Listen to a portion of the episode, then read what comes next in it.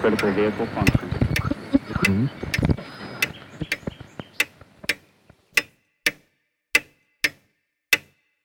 Herzlich willkommen zu Zukunft Denken, Episode 32. Das Thema der heutigen Episode ist Überleben in der Datenflut oder warum das Buch wichtiger ist als je zuvor.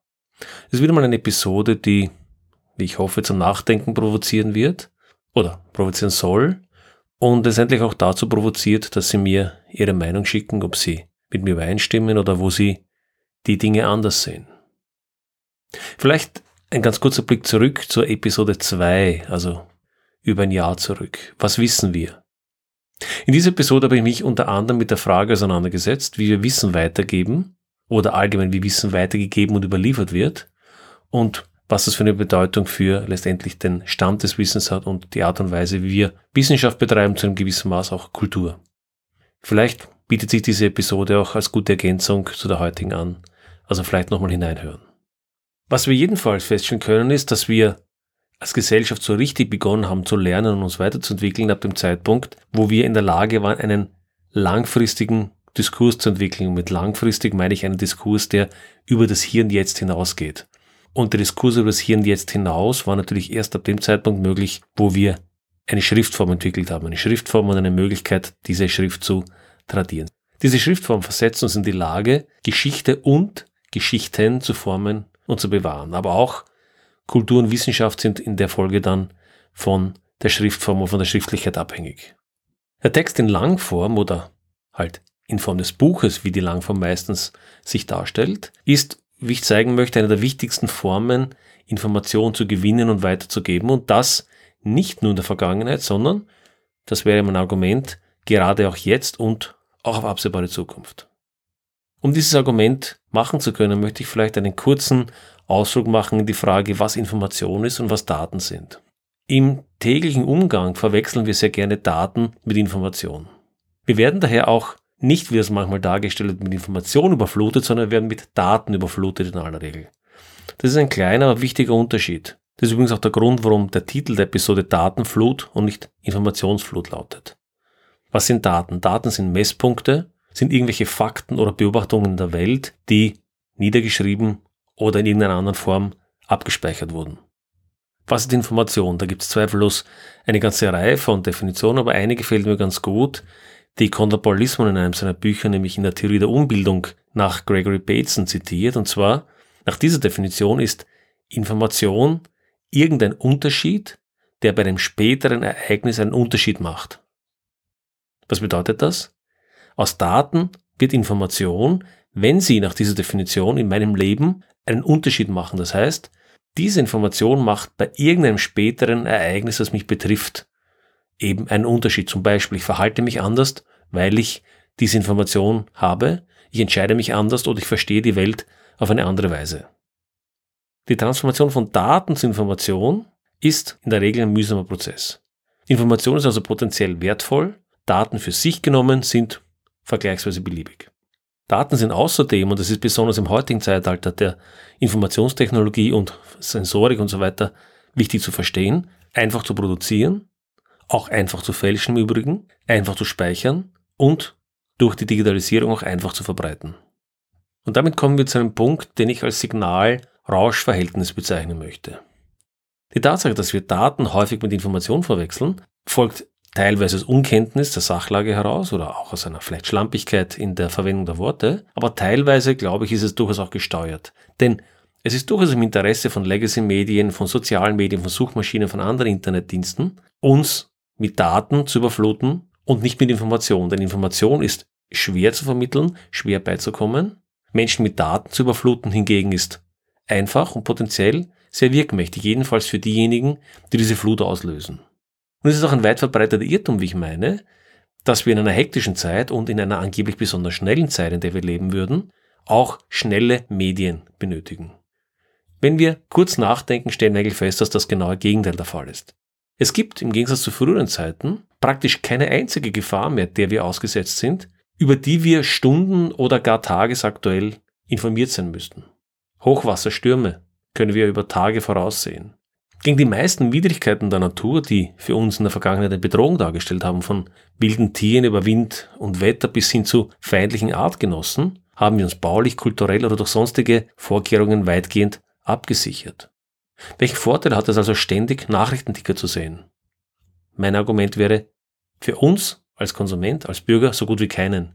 Für die Medienproduzenten und Werbetreibenden allerdings schon. Sie brauchen ständig Aufruhr, Pseudoaktivität, um tatsächliche Bewegung und Relevanz vorzutäuschen, die es aber nicht gibt.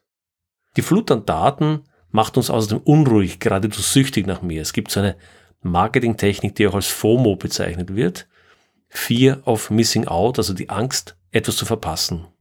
Das ist natürlich genau das, was jeder, der Daten produziert und mit Daten zuschüttet, gerne möchte. Er möchte in uns die Angst auslösen, dass wir etwas verpassen und dadurch ständig wie in einem Casino, einer Slotmaschine uns mit diesen Diensten beschäftigen.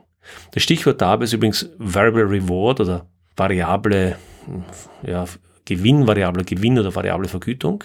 Der Punkt dabei ist, dass es eine sehr mächtige Technik ist, uns für einen bestimmten Dienst süchtig zu machen. Wir schauen ständig nach, überprüfen ständig, ob etwas Neues gibt. Und wenn diese, wenn dieses Erfolgserlebnis, aha, eine neue Nachricht, aha, ein neuer Like, nach unvorhersehbaren Mustern passiert, dann sind wir sozusagen gehuckt, dann hängen wir an dem, an dem Tropf und das bringt uns in einen süchtig machenden Kreislauf. Ständig nach unten swipen. Gibt es etwas Neues? Immer genug Stimulanz und Unsicherheit, dass wir Haken bleiben, dass wir unruhig bleiben, dass wir nicht das Interesse verlieren. Aber wie ist die Realität? In einer komplexen Welt dauert die Interpretation jedes Sachverhaltes, selbst bei bestem Bemühen etwa von Journalisten, die allerdings eben weitgehend nicht gegeben ist, Tage oder Wochen, vielleicht sogar Monate oder Jahre. Alles dazwischen ist im Wesentlichen, würde ich argumentieren, Rauschen.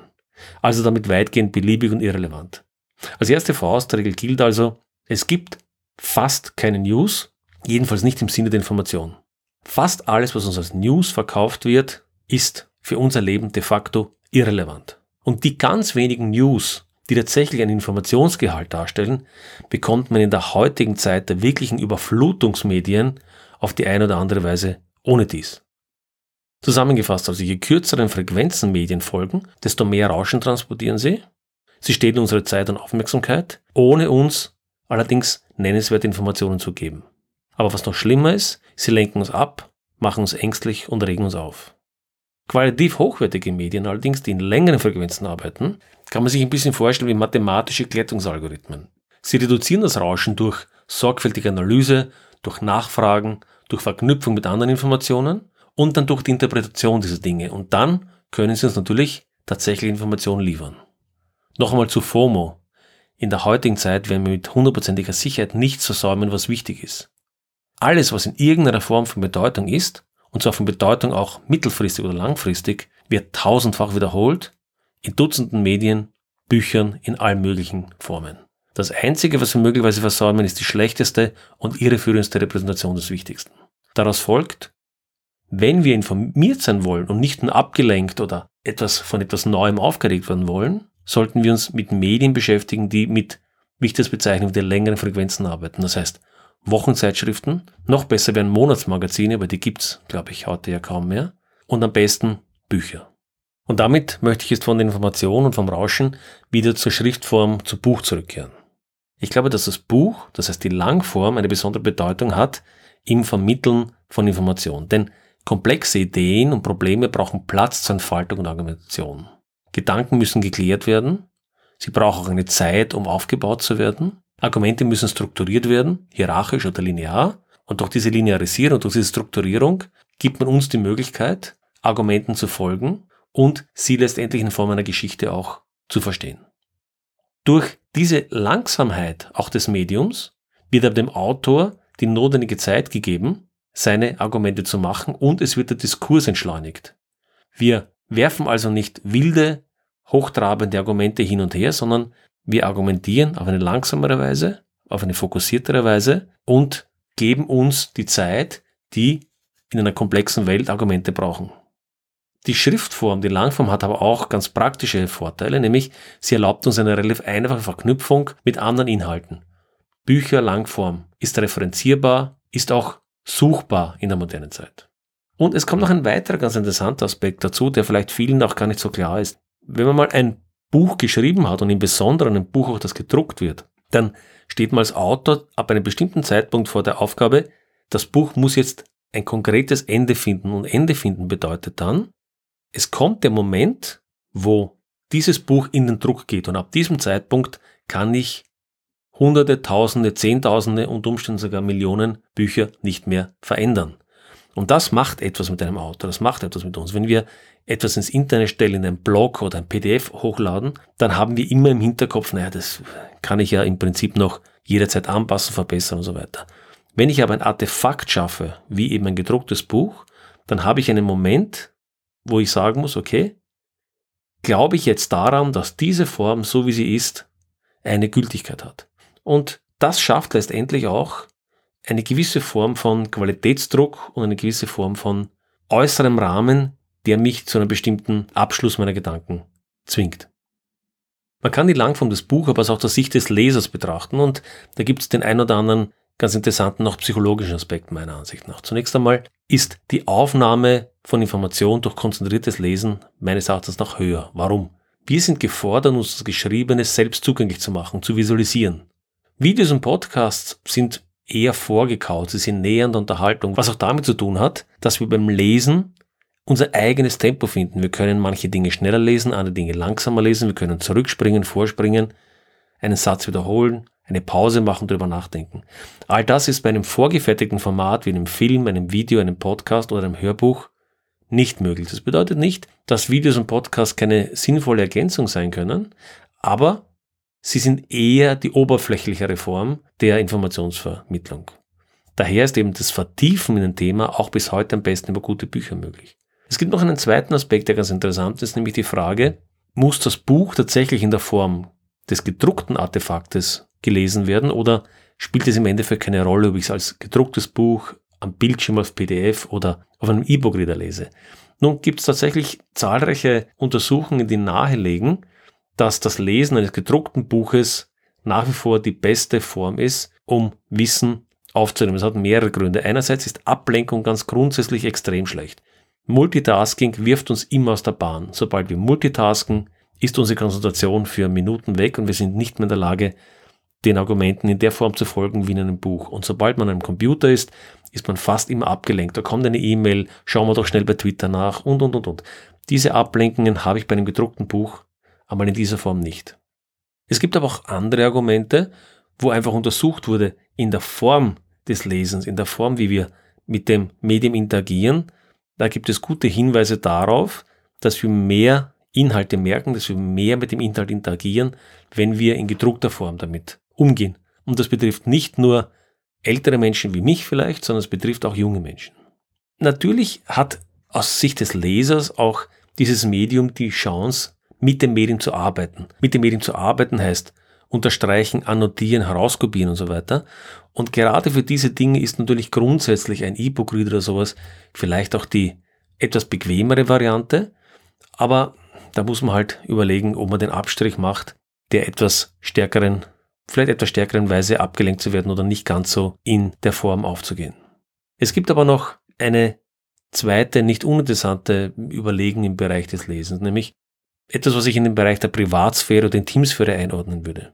Das Lesen des gedruckten Buches hat uns eigentlich immer auch eine Form von Intimität in der Auseinandersetzung mit Gedanken anderer gegeben.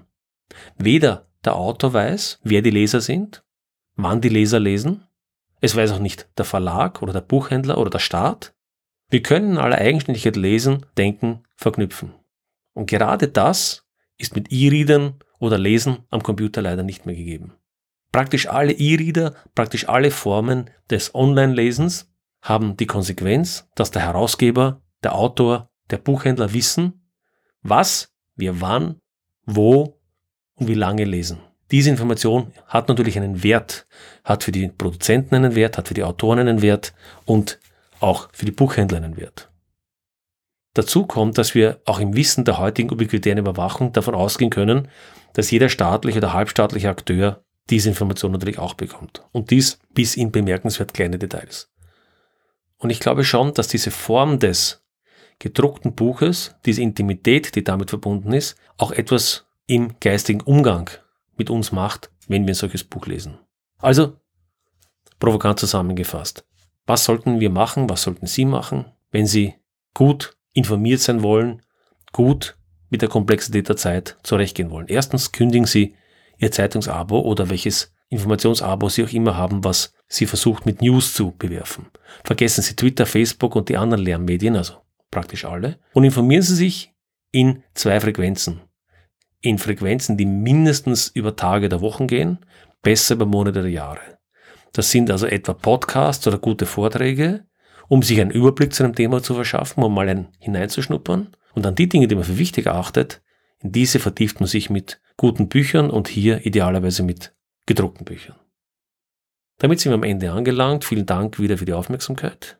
Und wieder einmal der Hinweis, Sie können diese Episoden auf verschiedenen Wegen hören. Sie können das auf der Webseite machen mit dem eingebetteten Player oder auf Spotify, was ich im Sinne der heutigen Idee nicht empfehlen würde, weil Spotify eine schreckliche Datenkrake ist. Am besten ist es sicherlich als Podcast in einem der zahlreichen Podcast-Player, die es für Ihr Mobiltelefon oder Computer gibt, in vielen Fällen sogar schon vorinstalliert. Sie suchen einfach nach Zukunft denken in dem Podcast-Player und abonnieren dann diesen Podcast und haben damit auch den Vorteil, dass Sie keine Folge versäumen. Damit wünsche ich Ihnen wieder einen guten Morgen, einen erfolgreichen Tag oder einen geruhsamen Abend, wann auch immer Sie mir zuhören. Bis zum nächsten Mal.